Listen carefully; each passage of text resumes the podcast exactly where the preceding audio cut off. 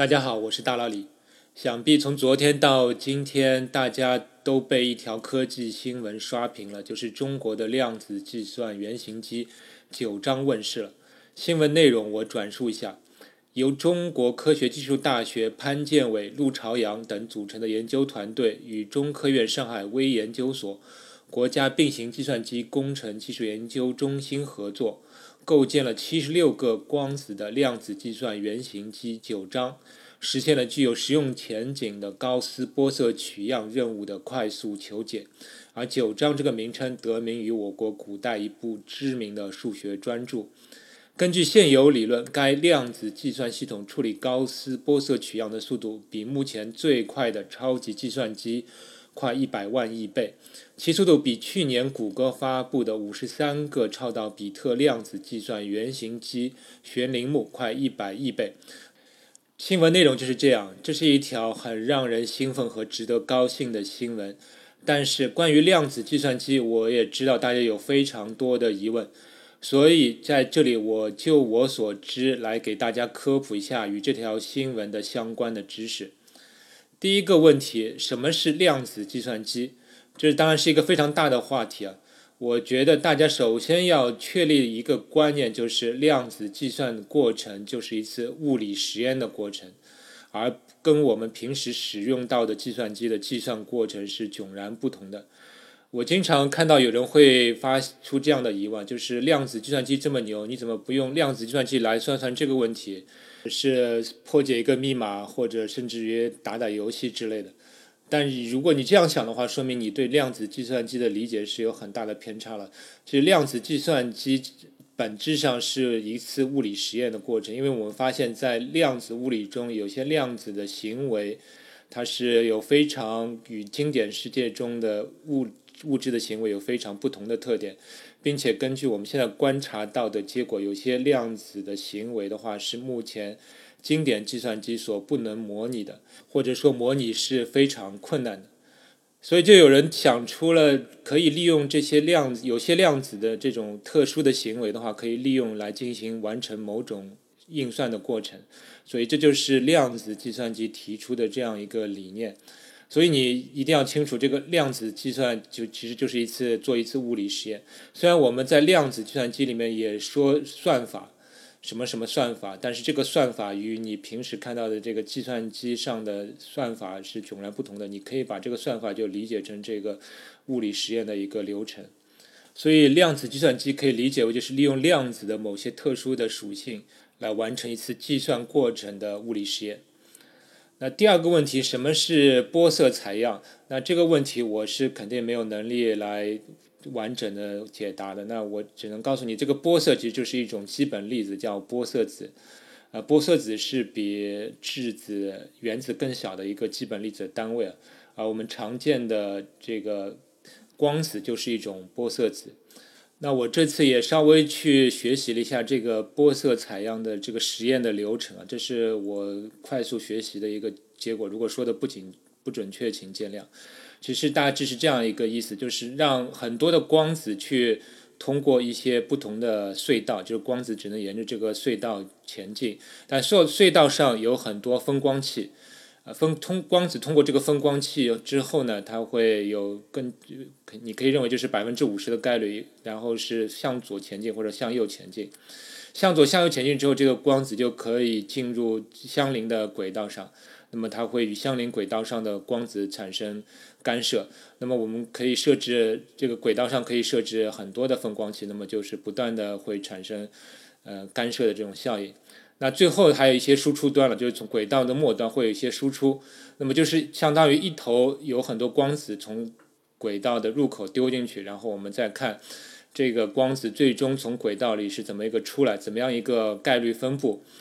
那你可以想象得出，就是这个流程过程中有很多干涉的效应会发生，而且这个最后的概率分布是非常特别的一个分布，就是用经典。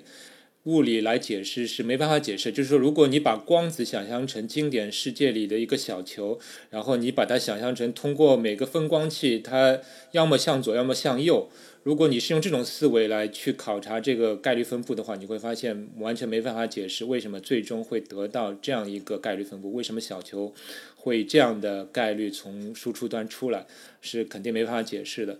你只能认为这是这个小球通过分光器之后，它可以同时通过左边和右边，甚至于它自己跟自己能产生干涉，这在量子物理里面是非常常见的一种现象。这也是我们为什么量子计算机强大的一个真正原因啊！这这已经超出我们经典世界里面可以解释的一个范围。那么正因为有这种效应，我们会发现这个概率分布，如果你去要用经典的计算机去模拟这种分布，去产生这样的概率分布，产生这样的数值结果，是非常非常慢的，非常非常困难。那以上就是我稍微理解的一点波色采样。那么接下来一个问题，什么是量子霸权和量子优越？我知道现在“量子霸权”这个词已经有点被媒体炒作的过热了，炒作到以至于有很多神话甚至于黑话关于量子霸权这个概念。其实量子霸权要表达的是这个意思，就是说如果有一台量子计算机，它能够处理一个计算的问题，并且同样的问题，如果我们用经典计算机去同样的去处理，所花的时间是非常的长，是天文数字的长，以至于不可能真正的实现。那么，如果出现了这样的量子计算机，那么我们就可以说是量，这是一种量子霸权了，因为它有绝对的这样一个计算的优势。其实这个词。并不是一个学术上的概念了，这其实更像是一种就是媒体宣传上的一个概念，而且现在有一点被滥用和误用的那种趋势。所以我接下来我尽量用量子优越吧，也就是说，我们有量子计算机，它能够达到对传统计算机在计算上的某种优越性。你也不用用霸权这么强的词，就是说就是说优越吧，我觉得这是比较贴切的。接下来一个问题。凭什么说九章比超级计算机要快一百万倍？那么就跟我前面说的这个量子优越是一样，就是说这次的九章它完成了一个计算问题，就是这个高斯波色取样的这个计算问题，并且根据它的这个计算量，我们有理论上是可以用超级传统的超级计算机去做同样的事情，但是我们可以算出来，它传统计算机花的时间就是要。超达到这个九章所花的时间的一百万倍，所以我们就说这个九章要比超级计算机快一百万倍。但你要注意，它只是在这个计算问题上。那第五个问题，凭什么说九章比去年谷歌发布的这个量子计算机呃玄铃木快一百亿倍？其实我对新闻中的这句话是持有保留意见的，因为我九章。所处理的问题跟谷歌处理的问题并不是同一个。谷歌做的那处理的问题叫那个随机电路采样，其实两个两个计算机做的事情并不一样。那么你怎么比较呢？我觉得新写新闻稿的人的比较方法就是说，谷歌这个计算的问题，如果用超计算机去算，需要花多少时间？它得出一个数值，然后再把这个九章。处理这个问题用超级计算机去花的时间计算一个数值，然后它可能就是用超级计算机上的那个花的时间除一下，发现差一百亿倍，所以就得出了这样这样一个数值。但是我觉得这个比较是有点问题的，因为这就好比一个人是跑步，一个人是跳远，然后你可能用第三方的。一个比较方法就是说，这跑步消耗的能量是这点，跳远消耗的能量是这点，然后你就说跑步所消耗的能量或者难度要比跳远要高十倍、一百倍。我觉得这样这种比较还是呃不是那么科学的。那以上是我对九章的一些相关基本概念的解释。而昨天我又看到了美国德克萨斯大学的教授斯科特·阿伦森。他的一篇博客，他对中国的九章计算机做了一些介绍和评价。阿伦森是量子计算和复杂性理论的专家，他也是这次科学杂志上发表的有关九章的论文的评审者之一，而且他也是提出波色采样概念的发明人之一。所以他来评价九章是再权威不过了。在他的这篇博客中，阿伦森也自问自答了几个有关九章的问题，非常有深度。我也摘录几个。那么以下的那个内容中，所有的我或者我们都是指阿伦森。那他的第一个问题是说，谷歌二零一七年已经达成了量子优越，那九章再一次达成量子优越的意义何在？阿伦森回答。至少对我来说，量子优越是如此的重要，那么它值得做两次，而且这是第一次通过光子来实现量子优越。最后，正如论文作者指出的那样，与谷歌相比，新的实验具有一项重大的技术优势，就是可能的输出状态更多，达到一千零三十种，而不是仅仅的九种。这使得计算整个输出的概率分布，并将其存储在一个巨大的硬盘上是不可行的。那么，以上就是阿伦森的回答。他前半部分说的是光子，就是这个意思是九章它是用光子来实现量子优越，而之前的谷歌它是用呃超导体的，这是一个非常不同的地方，而且是九章的一个优势，因为我们知道这个现在是超导体的话，它对环境的要求非常苛刻，需要很低的温度。而用光子的话就太简单了，光子是我们很非常容易制造的一个东西，所以这是九章的一个优势。那么后面一个问题的，它的意思就是说，九章目前得出的结果，你说有没有可能就是有人同样欺骗？我就用超级计算机去算，但是我对外宣称是用量子计算机来实现。那么阿伦森就说这是不可行的，因为目前的输出的结果。是数据量是如此之大，你要达到同样的结果，那么你需要的这个硬盘存储已经不可能实现了，所以就表明那只有可能是用新的技术。那么我们使我们更加能够确信这是真的是用量子计算来实现的这样一个结果。第二个问题，玻色采样是一种通用量子计算形式吗？阿伦森答：不。我们甚至都不认为它可以模拟通用的经典的计算，它是专为一项任务而设计的。除此之外，它可能还有一些其他的应用。如果有的话，这将是锦上添花。这与谷歌的之前发布的悬铃木量子计算机形成了鲜明的对比。谷歌的计算机实际上是一台通用的量子计算机，但对量子比特的数量和一个门线的深度进行了限制。那他这个回答实际上是说，就是谷歌的量子计算机对九章它有一个优势，就是说谷歌的它是一个通用的量子计算机，它理论上你是可以对它进行编程，可以用它来处理其他的计算问题。但是目前这个谷歌的计算机，因为它的比特的位的数量以及这个门比就逻辑门的这个深度是有受限的，所以对它的编程的能能处理的问题的范围是有受限。但是九章的话，它就不是一个通用的可编程的，呃，可编程的一个计算机了，所以它只能用来处理这个波色采样的问题。所以这是谷歌计算机的一个优点吧。那接下来一个问题，波色采样是否让我们距离通用量子计算更进一步？阿伦森回答：我认为是的。接下来的回答我稍微转述一下，就是在二零零零年，有三位科学家发表了一篇论文，就是他们证明了，如果有好的设备，有纯净的过滤器之类的设备，那么我们可以让光子具有通用量子计算的功能。这是一篇非常著名的论文。所以说，这个玻色采样确实是让我们距离通用量子计算更近近了一步，因为我们第一次实现用光子来达到了这个。量子计算的优越性。接下来一个问题就是玻色采样是否具有实用的功能？阿伦森回答是我们还不知道，但是阿伦森说，呃，有可能可以用玻色采样来实现，呃，来生成加密认证中的随机比特吧。这也是目前量子计算机最擅长的功能啊，其实就是产生随机数，这是这是最简单的，也不出。没不出意外，就是说我们能在这领域最先达成量子优越。第五个问题，用经典计算机模拟玻色采样有多困难？阿伦森回答：就我们今天所知，模拟通用的玻色采样的实验难度，也就是复杂数，大概是二的 n 次方的复杂度，其中 n 是检测到的光子数。实际上可能比这更容易，尤其是在考虑到噪声和缺陷的情况下。